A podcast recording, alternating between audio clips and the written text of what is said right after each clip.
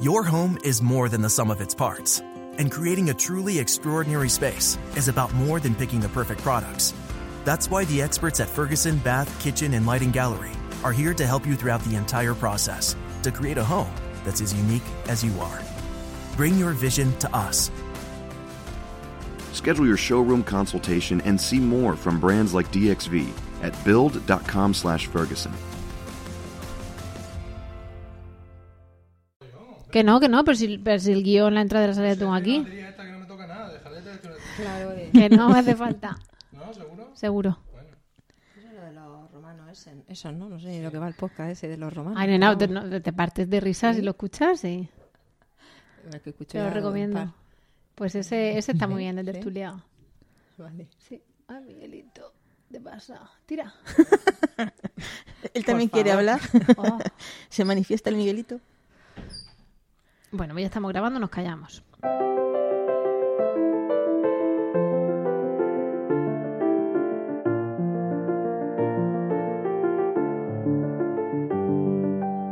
Bienvenidos a Lactando, un podcast de Emilcar FM sobre lactancia y crianza con apego, producido por la Asociación Lactando de la región de Murcia. Este es el capítulo, madre mía, ya creo que 43, y hoy es 8 de junio de 2018. Yo soy Rocío Arregui y estoy acompañada por Esmeralda. Hola Esmeralda. Hola, ¿qué tal? Re bienvenida. Y por Amparo. Hola Amparo. Hola, ¿qué tal? Tenemos que aprovechar que Amparo está aquí porque no pasa siempre. Pasó el mes pasado, ¿no? Y ahora, y de esto me es dejo, me dejo. que doble regalo. Esto, esto no podemos perder la oportunidad. Bueno, pues eh, hoy estamos, tenemos un podcast un poco, un poco agotado, ¿no? Nosotras en concreto, un poco veraniego, un poco de, parece que de fin de curso, no sabemos. Pero claro, tenemos un podcast que donde mis compañeras, las traidoras, han decidido que pues la embarazada tiene que hablar de embarazo. Entonces es un poco eso, medio atraco, pero no, no voy a ceder, vais a hablar vosotras más. Y, y bueno, os traemos un podcast sobre un poco los sentimientos generales que puede tener una embarazada, que puede esperar, que no puede esperar, que se encuentra, eh, bueno, cuando, cuando va a las clases maternales, que se encuentra cuando va a parir, ese tipo de cosas. Os vamos a hablar también de, no de formas de parir, sino de, de, bueno, de qué se puede hacer o cómo se puede pedir cómo parir. Y os vamos además a remitir a nuestro podcast 34, podéis ver el 43 y el 34, que se llama El parto normal, gracias. Porque, claro, ahí hablamos de qué es un parto normal y quién dice lo que es un parto normal, ¿vale? Bueno, pues me voy a callar porque el, porque el aire también falta cuando uno ya se acelera y, lo- y los pulmones están a mitad de su capacidad. Entonces, eh, decidme qué queréis hablar, de, de qué le pasa a una señora cuando se encuentra está embarazada. No vamos a ganar al test positivo. Nos vamos a ir a cuando ya la cosa ha cogido copero, a cuando va a las clases maternales y, y, a- y- y es que estaban contando anécdotas donde hemos dicho callaos, esto para el podcast. Empezad, esa, esa historia de cuando llegaba la mujer a las clases maternales, cuéntanos, Esmeralda. Pues estábamos aquí pensando cuándo es realmente el momento en el que una mamá se da cuenta de que, de que está embarazada, ¿no? Y de, De que que- todo de que esto va en serio. claro, de que esto ha comenzado, pero que tiene un final. Y que ese final eh, no es otro- otra cosa que el, el momento del, del parto, ¿no? Y también estábamos viendo, intentando hacer memoria a las que no estamos embarazadas, cómo lo afrontamos nosotras y haciéndole aquí carantoñas a la, a la que tiene que afrontarlo dentro de, de pocos, Nada, de pocos meses. Lo afrontaremos. Eso lo, lo sabemos hacer ya, lo hemos hecho, pues lo volveremos a hacer. Y la verdad que estábamos viendo que hay bastantes cosas que nos llaman poderosamente la, atención, ¿no? Mm, dependiendo muchas veces de con quién des, vas a poder afrontar el momento del parto de una manera o de otra. También es cierto que hay un sector de mujeres que no están realmente muy seguras de si es necesario informarse de temas relativos al parto o a lo que es la instalación también de la, lactancia, ¿no? que son momentos cruciales a la hora de finalizar un tramo y comenzar otro que hay otro grupo que es que se sale de la media y está que se quiere leer todo y que quiere poner todo experimentado y hay otro grupito que está en plan borreguito, yo voy al matadero, yo me dejo hacer y que sean todos los, los que están a mi alrededor los que toman la, la iniciativa. También estábamos pensando, pues eso, qué es lo que siente la madre, qué es lo que el entorno le transmite, que son muchísimos detallitos que podemos estar aquí hablando y tratando e intentando transmitir a las madres para que también les haga pensar y plantearse cuál puede ser su postura. Porque como ha dicho antes Amparo, hay una palabra muy bonita que realmente es muy necesaria a la hora de, alumbrar a un, a un hijo, ¿no? Y es el, eh, lo que llamamos el empoderamiento de, de, la mujer. Y eso es una cosa que hay que trabajar desde el principio. Sí, yo, lo que veníamos comentando, lo que comentaba yo a mis compañeras aquí, que bueno, que pienso que, que, es importante cuando una mujer se queda embarazada, aparte de cuando evidentemente por el, pasa el test de embarazo, tienes una falta dos y dices, coño, que ya estoy, ya, está, ya está, esto ha comenzado, ¿no? Pero que sería interesante porque creo que es, es una fase importante de la vida de la mujer, es que, que se tomara conciencia, ¿no? Yo, yo no sé, eh, las madres que pasan por este proceso tan importante del embarazo, el parto, en fin, la crianza eh, a nivel general, pero estamos centrados a lo mejor en, los inicios. Mm, pienso que deberían ser conscientes de, de, de, ese proceso tan importante que les está pasando físicamente y luego emocionalmente. Y comentábamos aquí que, que quizá los profesionales o los actores o, la, o para dónde tira una madre en ese sentido de, tomar más o menos conciencia, pues a veces depende de su entorno habitual, si han tenido otras madres que ya han, dado, eh, han tenido hijos, si esas madres han, lo han vivido de una manera o de otra y, pueden compartir con ellas. Pues mira, nosotros mm, tomamos conciencia de esta forma, eh, consultábamos estos libros, esta web, teníamos eh, no sé, la matrona nos informa de, o, no, o a lo mejor esa madre no tiene ese círculo y es una madre primeriza que no tiene contacto, nunca ha tenido contacto con nada en este sentido y, de repente lo primero que se encuentra que la pueda un poco guiar es a lo mejor su centro de salud, su matrona, ese profesional que se supone que lleva eh, la atención a, la mujer en esta fase y, empiezan a hablarle de, del embarazo y del parto en los famosos cursos de preparación al parto. Educación maternal, ¿no? Y comentábamos eso, que a lo mejor depende, comentaba yo con una, una amiga matrona que me decía que es que dependía un poquito de la matrona del centro de salud los temas que, eh, cómo quería hacer ese curso, cómo quería implantarlo, cómo quería transmitir la información, si más técnica, menos técnica, más teórica, más práctica, porque ahí empieza la madre, bueno, a tener información y a poder mm. empezar a tomar conciencia, ¿no? sí, claro, porque mm, una cosa es lo que es la teoría de, del parto y otra cosa es la, puesta en práctica. Una cosa es mm, tu parto ideal y otra cosa es el parto que al final terminas teniendo. Y realmente una parte importantísima en todo eso va a ser eh, lo que es el sanitario que está en el entorno de, la madre, ¿no? La, la forma en la que va a tener de transmitir esa información que ya posee. Porque claro, aquí mm, realmente no vamos a hablar de lo que es un plan de parto, porque para eso ya tuvimos un podcast donde se estuvo haciendo referencia y demás, aunque Mm, sería interesante. del plan de parto. Claro, o sería interesante realmente saber hasta qué punto el plan de parto, que en algunos círculos está ya muy interiorizado y forma parte del vocablo, realmente se ha instaurado como algo normalizado en, los que son los, mm. las clases de preparación maternal. Ahí hay un aspecto que, que es muy triste, que es depender en parte. Eh, o sea, que es que tu parto dependa en parte de cómo lo enfoques tú. Mm en parte de cosas que no están al alcance de nadie, es decir, sorpresas, para bien y para mal, ¿no? El de repente dilate o de repente pare de dilatar o de repente tuvo una hemorragia o de repente tal. Pero hay un factor, que es el donde digo que es triste, que es que dependa de quién te toque, de quién esté de guardia, ¿no? Evidentemente somos humanos, todos nos equivocamos, y igual que depende del juez que esté de guardia, el detenido esa noche, pues dependerá del piloto que esté de guardia ese día en el avión o dependerá de la enfermera que esté de guardia. Vale, pero sí que es verdad que en ese sentido muchas veces eh, las madres van con, con, las uñas fuera, en plan no me toquéis o al revés, a ver qué me hacéis o no quiero... Y esa es la parte que no debería estar. Esa es la parte donde los profesionales tienen que formarse, donde nuestra sanidad, y eso se, se habla también en el, estuvimos en el podcast pasado hablando de la referencia al, proyecto Mil Primeros Días, donde ese proyecto en concreto va para la lactancia, bueno, va para los mil primeros días de vida, sean de la lactancia o no, pero vamos, se supone que es justo el momento de nacer.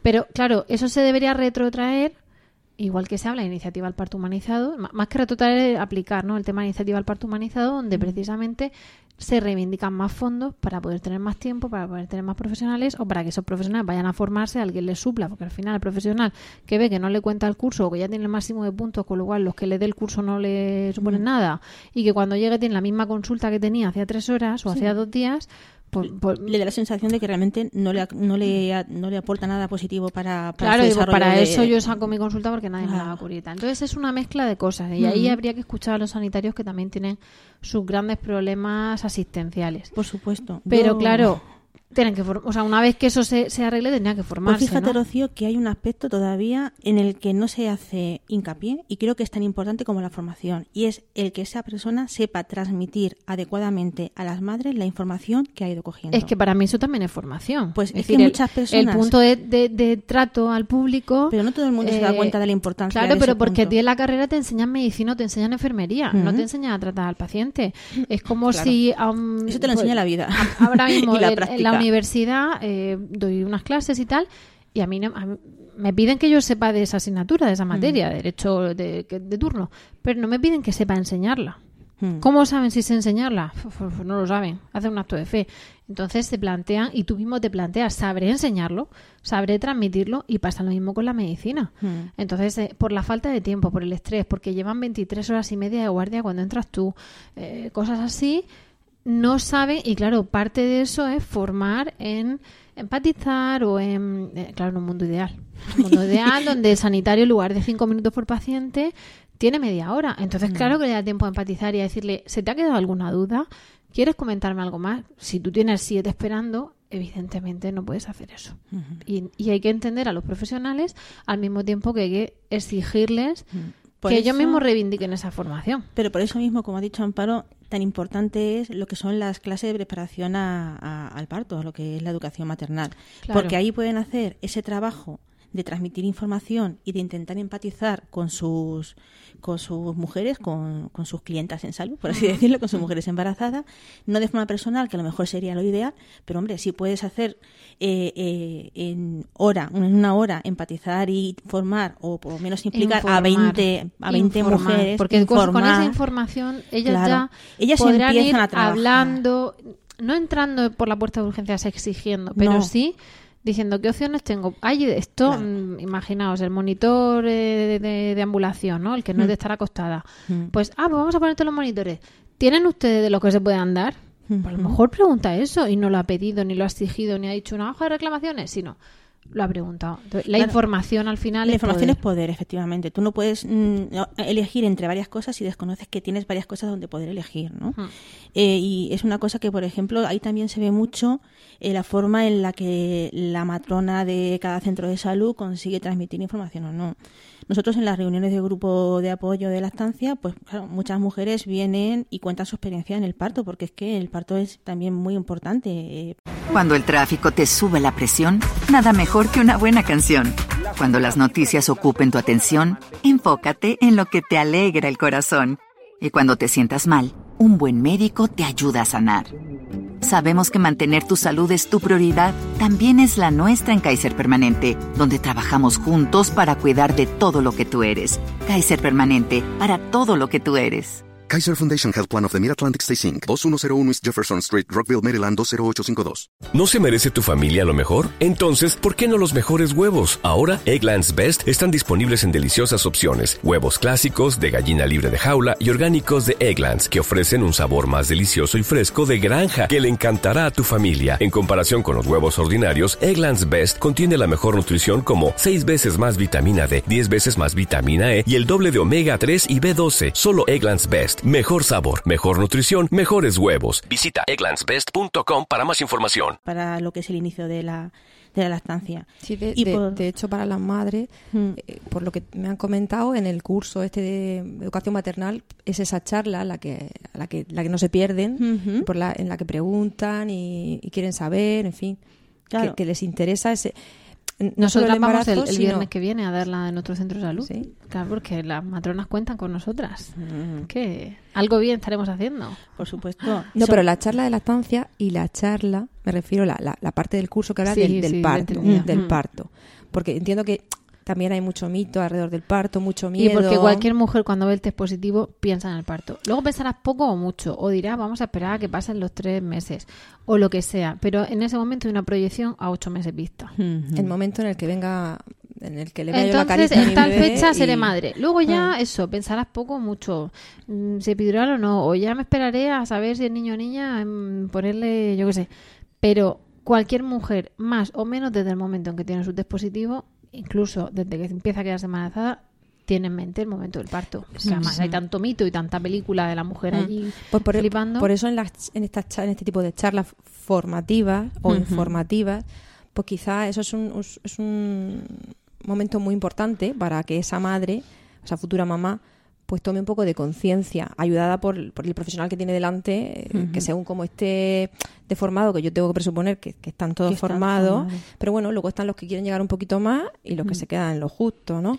Pues darle opciones, que ellas conozcan, porque cuanta más información se tiene, lo hemos dicho también en, en la estancia, cuando hablamos de la estancia, cuanto más información se tiene, pues uno llega al momento en cuestión un poquito más tranquila. Claro. Que luego hay problemas, sí, Sí. Que luego puede haber dudas, seguro. Pero escúchame, Pero no se ven las cosas Es que ya igual. no solamente es que tú exijas, es que si tú sabes lo que va a ocurrir a continuación, tú puedes ayudar al profesional a que las cosas sean más sencillas y más llevaderas. Y tú estás más tranquila. Y tú estás más tranquila. Claro, y eso porque tu el matrona te ha dicho, de los nervios claro, te ha dicho, puede pasar A, B o C.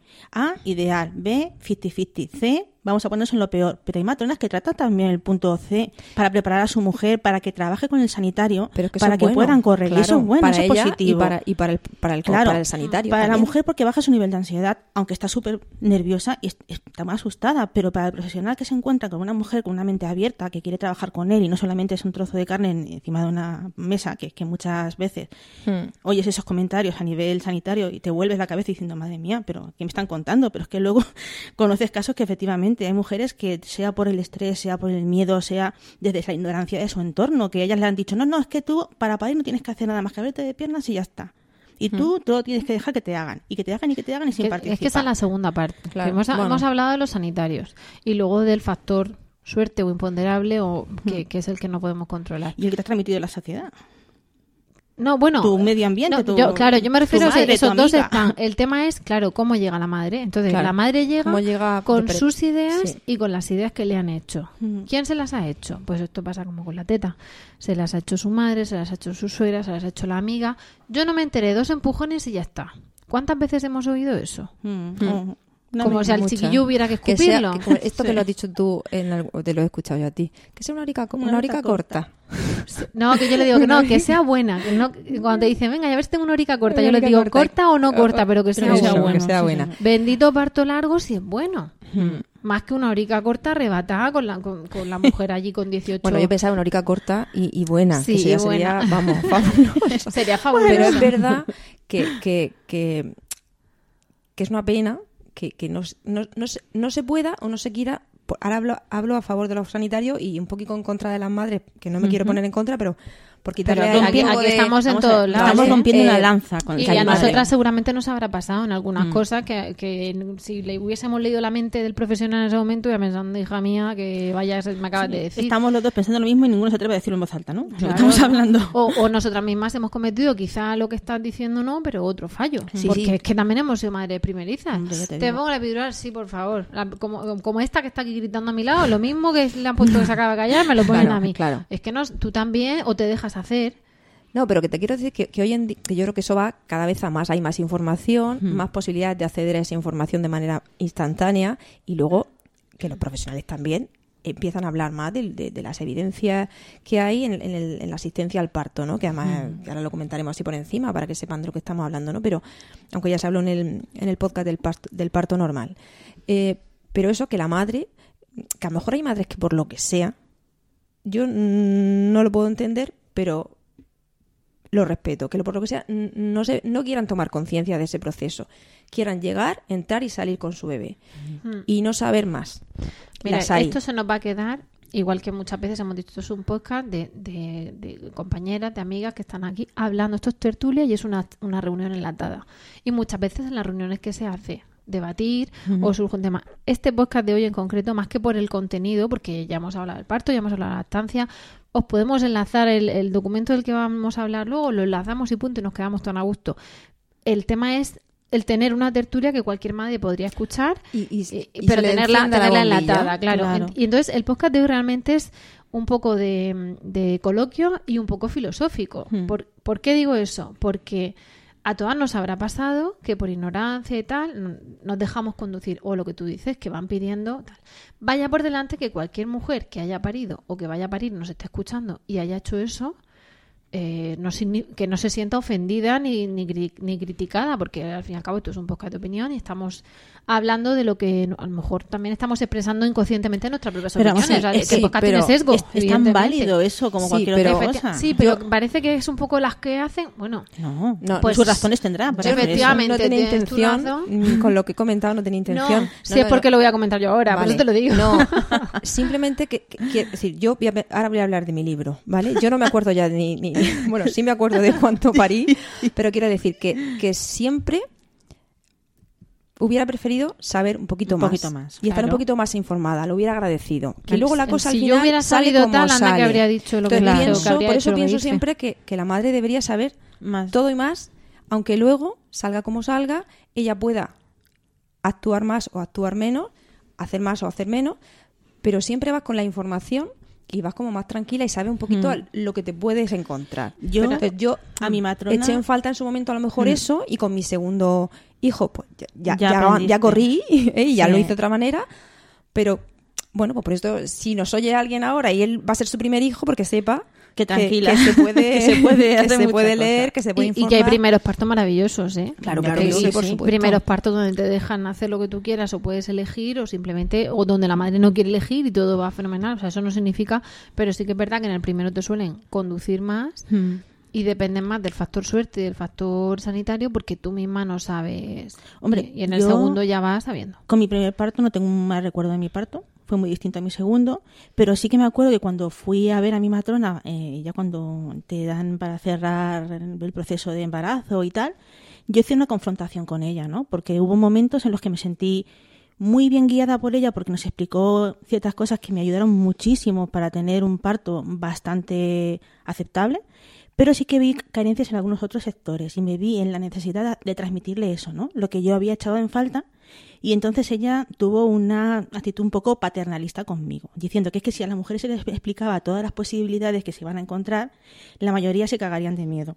Palabras textuales de, la matrona, ¿no? eso- eso, eso es, eso íbamos, es una claro. conducta paternalista del sanitario. Mira, yo en eso, eh, mi primer Ya. parto. Pero eso va cambiando, ¿eh? Tuve a, a mi reina y, y eso no vale más que todo el oro del mundo, pero tuve un parto de pack, ¿no? De- del pack de lo que no quieres. Hmm. ¿Qué pasa? Que si a ti te dicen mañana te inducimos y luego te voy a romper la bolsa y, lo, y yo me había, y yo me había ido a clase preparto, a clase de yoga Pero de da embarazadas, a clase de no sé qué, y si hubiese macramé para embarazadas y punto para embarazadas, habría ido. Te digo. Pero no te dicen, en ese momento, la persona no te dice, no te tienen por qué romper la bolsa, salvo que tal, tal. no te dan, no te dicen todo lo que después sabes. Mm. ¿Qué pasa? Que te hacen tu pack. Resultado, no vamos a entrar en el posparto, ta, ta, ta. en el segundo parto, yo fui con mi plan de parto, me, me eché un viaje profesor al hospital, mi cochecico, con mi plan de parto entre los dientes, para aportarlo. Ahora, Espero que no haga falta, porque se supone que es un hospital ya con atención al parto humanizado. ¿Por qué digo esto? Y por eso te decía también lo del, lo del parto filosófico. Hoy he tenido matrona y me han dado eh, el consentimiento informado para el epidural. Me han dicho, ¿quieres el consentimiento informado para el epidural? Y yo he dicho, no tengo intención de ponérmela. Pero bueno, Pero nunca dámelo. Dámelo, porque no sabes, aparte en un momento dado, como tienen que medirte ahí tus plaquetas y tus cosas, ¿quién te dice que no va a ser una cosa de urgencia donde hay que anestesiarte? No, no analgesia, anestesia. Pero bueno, dámelo, a las malas un papel más en esta carpeta no pesa. Pero claro, eh, en ese momento, ¿sabes? Es, toma, ya, toma lo de la epidural. Y, y, no, y vaya por delante que no es una crítica a mi matrona. Es el protocolo, tal. Toma lo de la epidural. Y claro, cuando tú dices que no, es cuando se asombran. Ah, perfecto, bueno, pues tú guárdatelo. Venga, pues yo me lo guardo, pues ya está. ¿Qué pasa? Que todo va así. Y, y decía lo del podcast filosófico porque cada vez más, en mi opinión personal mía, no delastando, en esta sociedad donde todo es maravilloso, donde automática no se puede parar hasta el día del parto, todas tenemos que estar divinas, tienes que dar a luz y luego a continuación seguir como si nada, en cuanto puedes colgar al niño de un perchero y volverte a trabajar y por supuesto salir divina del hospital y todo ese tipo de cosas, al final se cosifica, es, es un trámite más. Y, y además es lo que se ha criticado luego mucho en políticas de conciliación, que hablaremos en otro podcast de eso, de ten hijos, pero en cuanto los tengas, enciérralos, que no se vean, y vete a, hot- a hoteles sin niños, a, a restaurantes sin niños, y trabaja, porque hay que pagar los hoteles y los restaurantes, etcétera, ¿no? Entonces, en esa cosificación, en ese hedonismo, que pues, no- ¿cuántos viajes hicieron nuestros abuelos? Pues seguramente el de novios y punto. Sí, y ahora claro. mm, tienes que viajar antes, no sé qué. Entonces, como todo ha evolucionado, eso también. Sí, que esa, esa fase va dentro del, eh, del, del- del tren este que llevamos, de a toda Efectivamente. velocidad. Llamémoslo consumismo, llamémoslo hedonismo, llamémoslo vamos a vivir que no estamos en una posguerra como estaban nuestros abuelos. Llámalo como quieras. Y, e incluso a veces es muy positivo y seguramente habrá cosas que yo claramente ahora mismo esté criticando y otras que para mí sean normales y uno que sea menos consumista o menos hedonista tal, me las criticaría. O sea que también el Mm. nivel de cada uno, el umbral de cada uno de, de tolerancia a eso, ¿no? Pero claro, en esa, esa corriente también ha afectado al parto. Y, y en ese sentido me he retomado, porque no conseguí leérmelo en su, en su día, eh, pero no, no lo conseguí porque mi hija era pequeña y ya no dormía. Pero me descubrí después de tener a mi hija el libro de Laura Gutman que se llama La maternidad y el encuentro con la propia sombra. Uf, yo eso todavía no he podido terminármelo. Tengo que decir, tengo que decir que lo he retomado y que creo que no me lo voy a leer. Esto, mm, pero esto es una cosa mía personal. Porque hay cosas con las que no, con las que me chirrían, como por ejemplo que si el niño está enfermo es por culpa de la sombra, de la culpa de la madre y de no sé qué, entonces dice, pues bastante que mi hijo está enfermo para encima pensar que es culpa mía, ¿no? Pero bueno, eso, esto, off the record, esto no se ha grabado, esto no lo he dicho. ¿Por qué digo eso? Porque leí que una de las cosas que se hace es infantilizar a la mujer. Tom, ponte tu ropita premamá de puntillas, preciosa, siéntete brillante, siéntete con el pelo precioso, con la piel preciosa, eh, cómprate Sí, cositas. un casa volando en el aire, ¿no? Eh, claro, dice todo de pajarito, ¿no? Ah, Monta tu cunita. Cuando el tráfico te sube la presión, nada mejor que una buena canción. Cuando las noticias ocupen tu atención, enfócate en lo que te alegra el corazón. Y cuando te sientas mal, un buen médico te ayuda a sanar.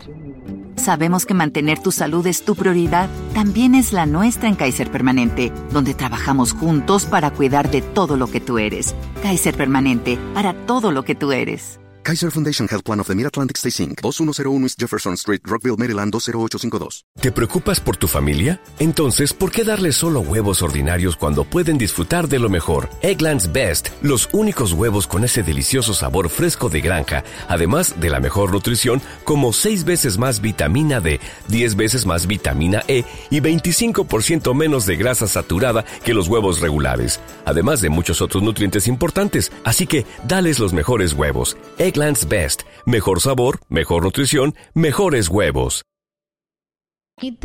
monta tu no sé qué, todo maravilloso, mírate y que te miren y tal. Y de repente, fa, mazazo, coño que hay que parir, perdón, ups, que hay que parir. Entonces, claro, aunque desde el minuto cero estamos pensando en el parto, en el fondo estamos tan edulcoradas por la nube esa de puntillas. Una- hay, una anestesia, una anestesia que te han ido encalcando a la entonces lo ves, pero lo ves borroso. Efectivamente. Y de las repente te encuentras con partos que son un choque cognitivo total. Bien porque han sido traumáticos o Mm. bien porque el mero hecho de parir era algo que entraba, eh, pues eso, nublado en la mente Porque, de la porque a nadie le había explicado a esa persona. Claro, mira, Mm, Es una mezcla, Es una es, mezcla que nadie se lo ha explicado, cosas. es que ella misma va con esa nebulosa de... Ahora contaré otra anécdota. Es que con la cosa de estar preñada, Sí. pues te mandan cosas que dices, tú si lo sé no me lo leo. Y, y luego, porque en- en parte ese hedonismo y ese consumismo es no sentir. Que los ginecólogos a veces dicen, es que entran pidiendo la epidural. Dices tú, pero tú has venido a por la epidural o has venido O a parir. parir. Entran pidiendo la epidural sin saber siquiera si están de parto, sin saber cuánto van dilatadas. que con mi segunda hija Ah. dice- me dijeron, te informo de que ah, tal y como estás, no se te puede poner el eh, la epidural, ¿eh? Y yo le dije, vamos a ver, ¿me Em, puede ayudar usted ¿tú me a dar luz a mi hija? claro, yo llegué en una situación en la que yo tenía Claro. que no iba a tener epidural, ¿no? Y ella- lo primero que hizo la profesional es decirme, tiene que quedarte muy claro que llegado a este momento no se te puede poner la epidural. Entonces yo la miré muy serio y digo, pero ¿usted cree que podrá ayudarme a, a traer a mi hija al mundo? Y se me quedó la otra como diciendo, hostia, mm, perdón, eh, mm, ups. no, esperaban eso, esperaban, esperaban. Sí, No, es pero, que pero al mismo tiempo en que- tienes otra al lado, y estoy pensando yo en el parto de mi primera hija, Mm. donde había una señora que estaba dilatada incompleta y ella quería la La epidural. sí, y le dijeron que que no, podía, ser. Y entonces ella dijo que no empujaba. Se desmoronó. Y entonces estaba con un ataque de histeria, porque eso era histeria, allí sí. blasfemando, gritando, entonces no había paritorios individuales, estábamos todas ahí en dilatación. Y le dije, y entonces. Y que como no empujaba, pues podía haber mm, problemas eh, de, de su hijo en concreto. Por aquello de no empujar y estar aguantando los pujos. Y entonces hicieron pasar al marido a decirle que por Dios que empujaste. Claro, cuando parió, pasaron a decirnos a toda vuestra compañera ya ha parido. Y se oían los, los suspiros de alivio, ¿no? Me imagino. Entonces, ¿qué pasa? Que esa señora iba con la epidural, era el segundo hijo, o el tercero, creo que era el segundo, y en, otra, en otro momento se te dice, estás en completa. Esto lo estás pasando fatal, y te entiendo, pero estás en completa. Ahora un expulsivo cortico y tienes Y a tu hija en brazos y se te ha pasado todo. ¿Qué pasa? Que si venimos de la neblina de las embarazadas, nos juntamos una, una sanitaria en ese momento que le está diciendo que no, que no, que no, en lugar de decirle, mira, tal, no sé cuánto, tú puedes. Respira, tal. relájate, Y vamos a ella, que verlo. se ha ido, se ha puesto por montera, que se pone en la epidural, aunque sea con la niña ya en brazos, porque por el gusto. claro, eso es un cóctel explosivo. Sí, lo eso es, un disparate. Me estoy acordando de otro detalle ahora, no sé si quería decir Amparo alguna Amparo, cosa. no La hemos dejado no, me- ahí. no me acuerdo de lo que quería decir. Pero bueno, voy a romper un poco así lo que estabais diciendo, un poco por, por situar a las que nos están escuchando, porque yo ya sabéis que soy de, de- de- de introducir cositas así. A ver, ha hablado Rocío de que su, su segundo hijo presentó un plan de parto al Sí. hospital. Vamos a ver. Por aquello de las que nos están escuchando que sepan lo que es un plan de parto. Dentro del Ministerio de Sanidad y Política Social e Igualdad, ¿vale? Dentro de su Estrategia Nacional de Salud Sexual y Reproductiva, dentro de la Estrategia de Atención al Parto Normal, tiene un Pondremos el enlace en el hay un documento en la web sí, que se llama Plan de Parto y Nacimiento. Y esto que puede parecer una cosa un poco extraña rara y demás, que yo no sé si las, por lo que comentábamos, si en los centros de salud, la- cuando se dan los cursos de preparación, se habla de que Se existe habla. ese documento porque es oficial, y lo digo y para que lo sepan, que, que no, no, los hemos no los- nos lo hemos inventado. El plan de parto es un documento en el que la mujer puede expresar sus preferencias, necesidades, deseos y expectativas sobre el proceso de parto y nacimiento. De esa información, al dejarla por escrito en el hospital, que es lo que hizo Rocío, bueno, pues se beneficia ella y se beneficia el, equi- el equipo profesional, que sabe un poquito eh, pues qué es lo que desea esa madre y intenta acompañarla mm, acercándose a ese, a ese deseo, ¿vale? En todo, en todo este documento que no voy a leer, que hay muchos pasos ahí, muchas fases y está, está bastante completico, bastante claro, se dice en todo momento, aparte de que este documento no sustituye la información que proporciona la matrona y demás, Y aparte que dice que hay que presentarlo, si no recuerdo mal, como mucho hasta la semana 32. Por eso en algunos sí, cursos preparto no da tiempo a entre la, entre la 28 y la 32. sí. Porque tiene que dar tiempo a que de registro central llegue, digamos, a Gine. En ese momento, tú- si tú entras de parto corriendo no- de Mm. 38 semanas y lo has presentado la semana anterior, no da tiempo No a que te lo exactamente. En cualquier caso, este documento se presenta, se presenta con unas preferencias que luego sobre la marcha, si la madre dice, no, al final esto que quise ya no lo quiero, no pasa nada, se puede cambiar, no es un documento definitivo. Igual que si ella pedía alguna cosa, algún que, que, que respetaran algún tipo de preferencia, si por lo que sea no se puede cumplir, porque no Lo- procede la prioridad es la prioridad, claro, claro. el sanitario le informa, pero aquí en todo momento me hace mucha gracia porque dice, en todo momento, que se informa a la madre de cada una de las intervenciones que entiende el sanitario que tiene que hacer, aunque ella no las haya escrito, no, la- no las quiera o no las prefiera, o prefiera que sean otras, que se informa a la madre de, las, de lo que van a hacerle, las consecuencias que tiene, los riesgos, y se le pide el consentimiento. Eh, en fin, eso es lo que debería ser. Que no pase, Que no ¿vale? Y luego también se habla de que realmente, y es, es que yo no sé si, si, si tenemos conciencia de esto, una mujer embarazada que va a parir no es una mujer no es una enferma. En ese sentido es un agente activo, muy activo, el principal del parto. Entonces, que las madres no se asusten cuando se habla de plan de parto. Quiero decir, aquí lo que se, lo que se le está dando es una herramienta para que ellas puedan ser, ser, ser protagonistas de ese momento del que son protagonistas. E intenten ser protagonistas si quieren. La que no quiera ser protagonista, que las hay, pues mira, es respetable. Ujú. Pues que no sea. Pero que la que Pero quiera para aquellas que sí, no se sienten también discriminadas por el hecho de querer serlo. Claro, que las que, que, que sepan eso. que pueden, que pueden, que hay herramientas, incluso yo imagino, Rocío, que porque el plan de parto, vale, lo presentas, pero y la que no presenta plan de parto y de repente allí en el hospital yo entiendo que puede decirle cuando le pregunten, porque Claro. entiendo que le preguntarán, ¿te quieres poner la epidural? Honestamente, Pues sí, o bueno, pues no. yo en concreto el plan de parto o- que presenté, como ese documento no lo terminé de ver, porque además lo típico que te ponen así como el espacio muy limitado o algo así, Mm. y entonces lo escribí yo. O presenté los dos, o sea, me lo imprimí, pero aparte presenté algo complementario y tal. Yo podría jurar, pero no lo voy a hacer, que mi plan de parto no llegó. Pero vamos, y que si llegó no hizo falta, porque también tuve la suerte de topar con dos estupendos profesionales y hubo una, una cosa que me llamó la atención. Igual que yo tenía a la ginecóloga de guardia burlándose un poco de que no quisiera epidural y de que estuviera ahí en la pelota dilatando y tal, eh, pues tenía a, a la matrona que me tocó, pero antes me tocó un matrón. Me tocó un matrón y se pidieron el cambio porque resultó que, habíamos, que conocíamos a la matrona. Fue una, una maravillosa casualidad. Y, y en ese momento el matrón me preguntó si quería ponerme las inyecciones de agua destilada que se ponen en la zona lumbar. Y, y eso era algo teóricamente novedoso. Yo personalmente, si lo sé, no me las pongo. Porque, porque eso quema cuando entra y no, y no me quitó el dolor. Pero bueno, hay, a veces hay madres a las que les quita un poquito de dolor porque te irritan los nervios de esa zona con el agua destilada. Es totalmente inocuo y no es, no es analgesia como tal. Es una cosa ahí un poco de aquí te duermo el nervio. A mí no me explico en ese momento, mira, te puede pasar esto, no sé cuánto. Pero me dijo, ¿quieres esto? ¿Quieres que te lo ponga? A veces tal, venga, pues vamos a probar. A las malas me llevo cuatro pinchazos. Y efectivamente, me llevé cuatro, cinco pinchazos para no engañaros. Y ya está, por rama que no echó, que se dice en la huerta. Pero te lo pregunto, ¿eso estaba en mi plan de parto? No. Aunque hubiese estado en mi plan de parto, ya digo que estoy segura que no mirado. Pero mm, eh, maravilloso, porque te lo dicen. Ahora, ¿qué pasa? Que estamos en las mismas. Las mujeres tienen que conocer, las mujeres tienen que reclamar lo que quieren. Y cuando digo reclamar, no me refiero a exigir, No. me refiero a pedir. Tienen que además saber que están topando con personas que, mm, oye, también han tenido ese día un virus de estómago o, o llevan 23 horas de guardia. Y eh, que además hay mucho miedo ante, al notarte ese dolor que es invalidante a veces, ¿no? Pero entramos en la otra parte y, lo- y ellos tienen que formarse y tienen que informar. Es, es- es una mezcla.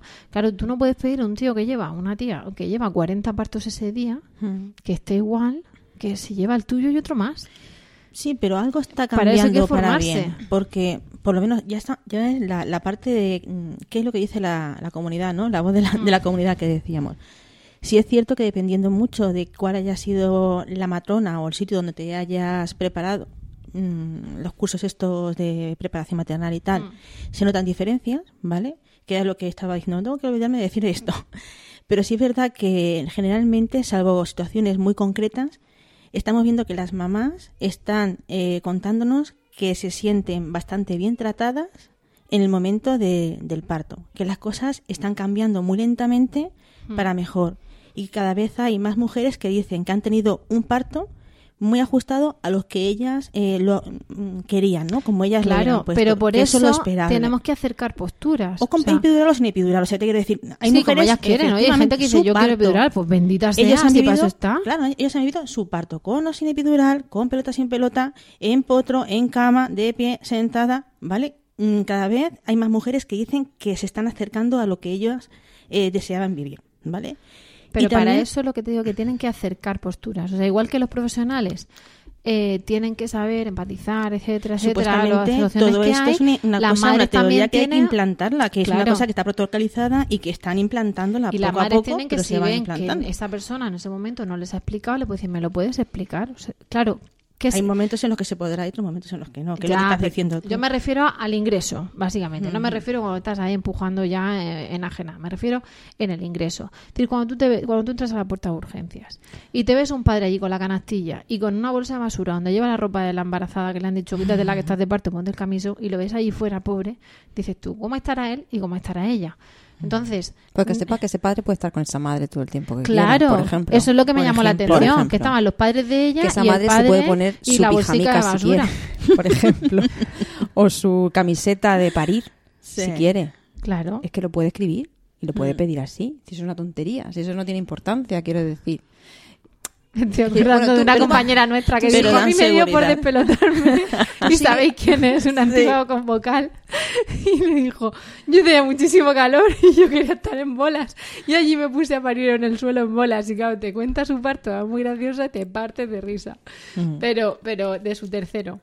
Y Ya. entonces, ya le mandamos un beso muy fuerte sí. desde aquí. un gran abrazo. Entonces, ¿qué pasa? Que para eso, eh, pues tiene que haber una confluencia de Mm. voy a pedir lo que quiero sin exigir, el profesional también se va a formar y así acercamos posturas, los imponderables son imponderables Mm. y seguramente, como tú dices, tendrá un parto lo más parecido a lo que ya tiene en su cabeza. Claro.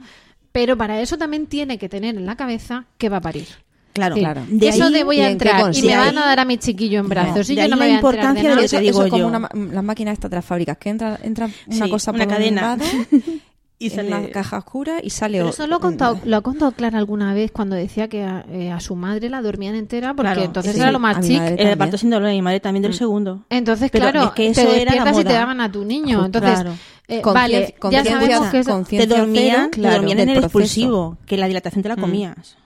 Escucha, como si se la, como si la duermen entrando en el hospital le dan un mazazo en la cabeza. Sí, sí. Pero Quiero decir, pero eso hoy pasa y yo respeto a las mujeres que quieran decir yo no quiero sentir nada, a mí que me lo saquen, a mí que me lo quiten, yo no quiero ni una pizca de dolor, yo quiero epidural, que le dicen nena ni estás dilatada ni nada. ¿Cuántas Lo respeto muchísimo, efectivamente, a mí que me lo pongo a las 38. Eso, me acuerdo de estar yo embarazada y tener una mamá que estaba como de dos o tres semanas más que yo. Y claro, yo me pasé una semana y ella ya tenía a su hijo en brazos, la veo por la calle, ¿qué? ¿Cómo va? Pues nada, pues ya estoy cumplida, voy a ver. Ah, yo dije que yo no aguantaba más que a mí me lo sacasen, que yo de tal, tal, me programaron. bla, bla, bla. Perfecto, lo respeto, como yo Rocío, no yo lastando, lo respeto al 100%. Ella era pero feliz. animo, claro, pero animo a que no hagan eso. Más Mm. a- pero, pero ¿por qué no sabéis lo que se estáis perdiendo en ese sentido? Y de ahí la Disfrutarlo, importancia sufrirlo y luego de tener las matronas el de chute de, primaria. felicidad. de De ahí la importancia de las matronas de felicidad. Mira, de felicidad no. De, primaria. de- de primaria. felices hoy. Mira, eh, mm, hablando con una mamá, ¿vale? Eh, sobre lo que era la- su preparación de parto y demás, dice que para, para ella fue muy importante el- un momento en concreto del inicio de sus clases preparatorias, ¿vale? Y su, su matrona les lanzó una, una pregunta, ¿no? dijo que de lo que era mm, de su entorno, qué cosas se quedarían en respecto a crianza y tal, mm, de lo que sus padres hicieron con ellos y cuáles rechazarían y no pondrían en práctica con sus hijos. Y todo eso también lo extrapoló en lo que es el momento de- del parto. La matrona les hizo pensar qué es lo que les gustaría, qué es lo que no les gustaría y qué es lo que tendrían que hacer para conseguir sus objetivos. Solamente una persona que ya te está poniendo eso sobre la mesa, simplemente sin decirte datos, solamente diciendo, tú puedes, eso es muy importante. Es que- porque no, ahí empieza no es lo mismo que piensen por el empoderamiento. que, que tengas que pensar tú. Entonces, si te dicen, este coche lo tienes que llevar tú ahora. ¿Cómo quieres colocarte el asiento? Eh, ¿Cómo quieres que esté el volante tal? Pues a lo mejor te empiezas a plantear cosas porque a lo mejor no sabes que puede llevar el coche, que crees que lo tiene que llevar otro y que resulta que lo puedes conducir tú. Además, es que tú eres la dueña del coche.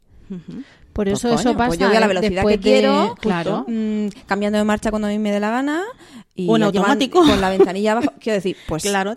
Esto es lo mismo. Te das A ver, cuenta no es de que mismo, tienes es un para que no, no, no, entiendan. Pero es un que eso pasa como todo. Cuando, cuando tú das a luz, una de las cosas, al menos a mí me pasó en la- con mi primera hija, que sentí como si el cerebro se me hubiese formateado. Y yo había ido a todos los cursos de, de punto de cruz de embarazada que os decía, y de repente dices tú, ¿te dan esto? ¡Hala! Manténlo con vida, para ti para siempre, ¿no? Que eso es ¿Qué otra pasa? cosa. Claro. Sí, bueno, porque nos hemos parado en el parto. Pero, que Pero viene vamos, después, claro, Nada, es que es otra cosa se- que también seguir mucha hablando madre. cosa. Dice, pero bueno, Pero- ¿y ahora qué? Pero es que es parte de eso. El de tema empezar. es que esa nebulosa de la que Sí, habla sí, Laura sí. Goodman y esa infantilización de la embarazada y tú te sientes, hay algunas que no, que están y dicen, mm, hay un la película que esperar cuando estás esperando, Sí. hay una embarazada que está preciosa y otra que dice, me ha salido almorrana, me ha salido granos en la espalda, me han salido pelos en no sé dónde, da", y cuenta todo lo malo, ¿no?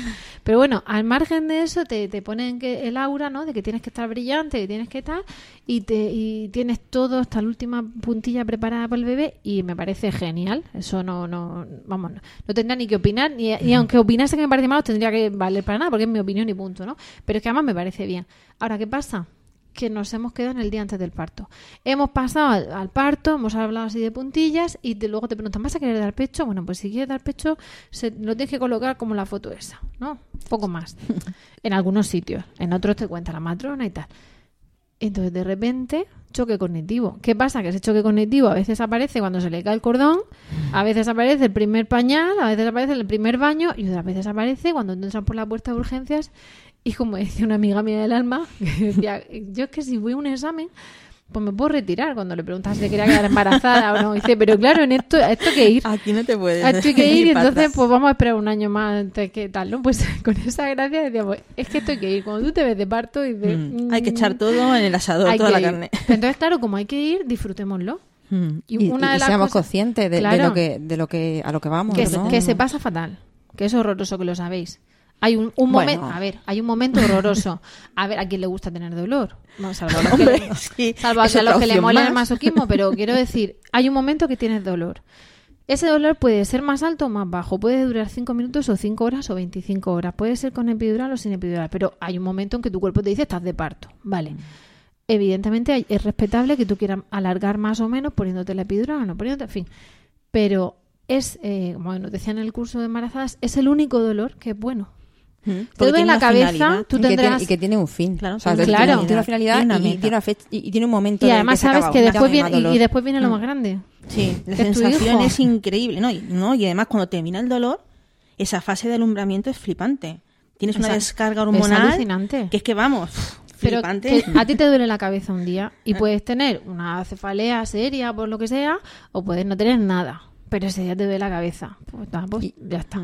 Pero el parto, sabes que de ahí solo puede pasar que nace tu hijo. Claro, hay un dolor con recompensa. En la cabeza Claro. no te, no te viene nada de- después. Después en no todo te caso, dan más premio, dolores ¿eh? otra cosa. Pero de Claro, este tienes dolor, una jaqueca, claro. toma premio. No, aquí tienes unos dolores de parto, toma premio tu hijo. Y Entonces, tienes tu pequeño. eh, eh, invitemos a las mujeres no a sentir ese dolor, ni a no sentirlo, a que hagan lo que ellas quieran, pero a que sean conscientes de que es una De que aventura sí. y de que la disfruten. Que la disfruten a su manera, Y que no la teman tanto. efectivamente, y que no pidan que las anulen y que les den a su bebé y punto, porque se estarían perdiendo un capítulo maravilloso de esa aventura, que puede ir por varios derroteros, que pueden elegir, el- como los libros estos de Elige tu propia aventura que teníamos de adolescentes, pues tienen varios capítulos, pueden ir a la página del libro que ellas quieran, más luego los imponderables que hay en todos lados, pero es, es- es alucinante. Entonces que, que aprovechen, que no pierdan ese viaje. Y que se comuniquen con su entorno. Que los mitos malos y la gente que le quiere llegar la cabeza y todo eso, que tampoco se... eh, que no se dejen comer la cabeza por, "Ay, es que duele mucho, es que te vas a rajar por la mitad, es que no sé qué. Que se pongan en sintonía con su pareja, que busquen la complicidad de, de esa persona que va a estar a su lado, de que realmente es la persona con la que deberían vivir eh, eh, el momento eh, eh, de la llegada de, de- de esa tercera persona, ¿no? Claro, las madres a lo largo de la historia lo, lo han hecho, lo siguen que haciendo y lo harán. antiguamente, claro, que antiguamente el padre se le excluía del parto, pero que de un tiempo acá es una pieza bastante importante. Sal- salvo que lleva la bolsa de basura en urgencias y la bota Claro, de cowboy. Pero es que a lo mejor ese, ese hombre no sabía que tenía la opción de pasar a... Pobre. Claro, Claro, Eso es que- es que es lo lo que triste. pasa. Porque Es que mm, se sesga mucho la información. Muchas madres, cuando en caso nuestro, cuando te llegan a ti las reuniones eh, vinculadas con el tema de lactancia, pero Mm. pues lo podemos comparar con el tema, de, en este caso, del Del- parto. Muchas madres, pues a lo mejor si hubieran sabido, pues lo hubieran hecho de otra manera, hubieran pedido otras Mm. cosas, o hubieran exigido que su pareja estuviera ahí. Sí, en fin. muchas veces vienen sola con la madre, con no sé qué, no sé cuánto, cuando no saben que a lo mejor mm, deberían, podrían, a ver, el marido está trabajando y ella está pariendo. A lo mejor sabiendo que su marido puede entrar a lo que es la dilatación y demás, pues a lo mejor esa familia se hubiera planteado el decir, no, no voy a trabajar, que es que mi mujer está de parto y voy con ella al hospital. Situaciones No, distintas. O si te dicen, espérate aquí, por favor, y tú puedes decir, no, mire, Es que pre- prefiero estar, acompañarla. con todo el respeto, pero es que eso pasa también con nuestros bebés, y creo que lo hemos hablado en otros podcasts. Cuando no, no, los padres fuera, entonces tú dices, perdone, yo prefiero quedarme, no les voy a molestar, me quedo aquí en un rinconcito, pero voy a estar. Hmm. Pues con eso igual. No, pero es que con eso, perdona Rocío, con eso como que igual, con eso absolutamente obligado. Es decir, el padre tiene que estar ahí. Bueno, Vamos, claro, si el padre con, quiere a ver, con más motivo quiere. porque todavía el Claro. niño o el adulto que sea está enfermo y la madre no está enferma. Pero mm, que se puede decir de muchas maneras. Por eso digo lo de pedir, que no exigir, y los, y los sanitarios informar y Y es ofrecer. que, es que me, me, caliento con ese tema, porque algo tan, tan lógico como que este, eh, coño, que van a hacer su hijo, que es su hijo también. Quiero Mm. El- decir, salvo la que la imagen madre, que tengo yo de que la madre nuevas no quiera, que también puede ser, que prefiera estar. que sé, empieza a blasfemar pero por esos su son, culpa. claro, pero Yo esos son sé. momentos más puntuales. Pero salvo casos, es que el padre también tiene tanta, la, la misma imagen que tengo la yo de urgencias de, de- hemos tenido un par de visitas a urgencias de este embarazo entonces en, lo curioso es que en la primera de ellas el padre con, e- con, con ella no entonces entra la madre y al rato sale el padre con la bolsa y las botas de cowboy en la, en la, en la mano y se ve que no era parto porque me tocó volver al día siguiente, me dijeron, bueno, parece que no, vente mañana y te vemos otra vez. Y entonces cuando, o mañana o a los dos días. Entonces cuando vuelvo a los dos días o a la semana que tengo una eco, pero vamos, vuelvo y te vuelves a tiempo encontrar. después. Me lo vuelvo a encontrar con la misma bolsa y con las mismas botas de cowboy. Caray, Y dije, este pobre déjà vu. está comiendo más sala de espera. Benito este aquí y no... Entonces pasa y el otro con la canastilla en un lado que digo, "Va, no hace falta para parir que lleve el otro la canastilla. Pues la canastilla, los padres de ella, las botas que no eran de cowboy, la bolsa de tal y el ¿Cuántos, otro ahí. ¿Cuántos partos qué distintos los unos de los otros? Porque es que yo estoy pensando ahora mismo en eso, en esa sala de urgencias en la que yo me vi con mi segunda hija. que, que, que, que es que fue un poco flipante, todo se ha dicho. Esa noche nacieron 18 niños. Bueno, eso, eso ha cambiado ahora, se supone que ha cambiado. Esperemos porque vamos, no podían, Sí. es que ni podían respirar, es que no podían, es lo que tú dices, Es que era- ¿cómo te puedes La sala de plantear? antes era muy pequeña, tenías que agarrarte a la Yo no silla la vi, como fuese. la, sala, la sala de antes no la Y- vi, yo fue un todo niño que Todo era- derecho. Claro, y decía la ginecóloga lo que No, pero yo sí dejé la bolsa allí, entonces me llama y que no tengo la sé bolsa que salgo. ni dónde entonces estaba la bolsa, me ni dónde acuerdo estaba de mi las- marido, ni dónde estaba nada. Yo estaba centrado en mi mundo y estaba centrado Yo en lo que sí, estaba yo me, yo me llevé el bolso con la, con la, la, la, Mira, la cartilla Te puedo decir de la que yo parí con gafas y con las zapatillas de deporte. Pues mira qué bien. Bendito y en la parto. gloria, en la gloria. y y casi me caigo, parto. casi me caigo de la silla de partos porque como no quería perder contacto visual con, con mi pequeña, ¿no? Eh, la cuna térmica esa que te ponen en la cabecera, está, mm, donde a veces se llevan al bebé, ¿no? Para examinarlo y tal, ya ahora menos afortunadamente que, que antes, estaba justo a mi espalda, ¿no? Y yo me retorcía como una lombriz. y entonces el matrón que estaba vigilando a la residente de matrona, que estaba en estos momentos atendiéndome, dijo, hacedle el favor de darle a esa mujer a su hija, que en una de estas se nos escojoncia. Faltó poquísimo, nada. Estuve separada de mi pequeña 30 segundos, o sea que fue dentro de todas las cosas raras. Ese parto, Bastante es- esa, esa horita bien. corta. Y ahora, y ahora las cosas han cambiado y a mucho mejor. Justo. Lo que pasa y ahora las cosas mejoran. Pero son anécdotas que se te quedan ahí que dices, pues hay opciones y hay que también trabajar con el sanitario en función de lo que te vas encontrando. Claro.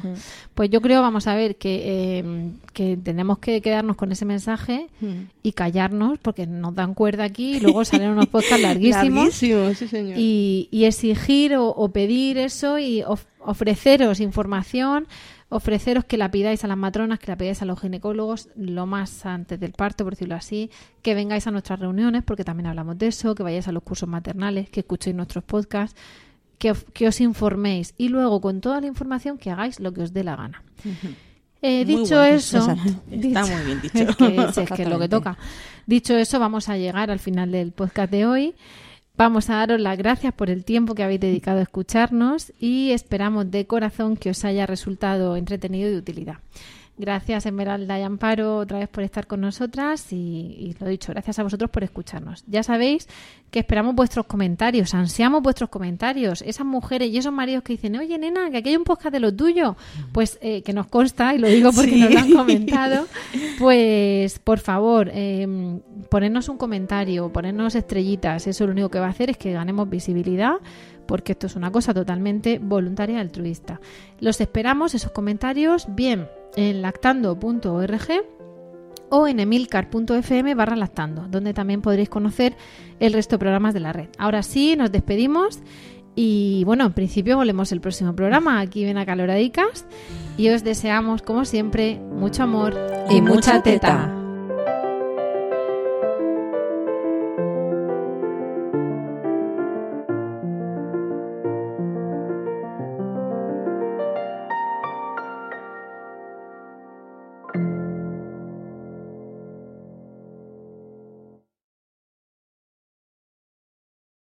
Cuando el tráfico te sube la presión, nada mejor que una buena canción. Cuando las noticias ocupen tu atención, enfócate en lo que te alegra el corazón. Y cuando te sientas mal, un buen médico te ayuda a sanar. Sabemos que mantener tu salud es tu prioridad, también es la nuestra en Kaiser Permanente, donde trabajamos juntos para cuidar de todo lo que tú eres. Kaiser Permanente, para todo lo que tú eres. Kaiser Foundation Health Plan of the Mid-Atlantic Stay Inc. 2101 East Jefferson Street, Rockville, Maryland 20852.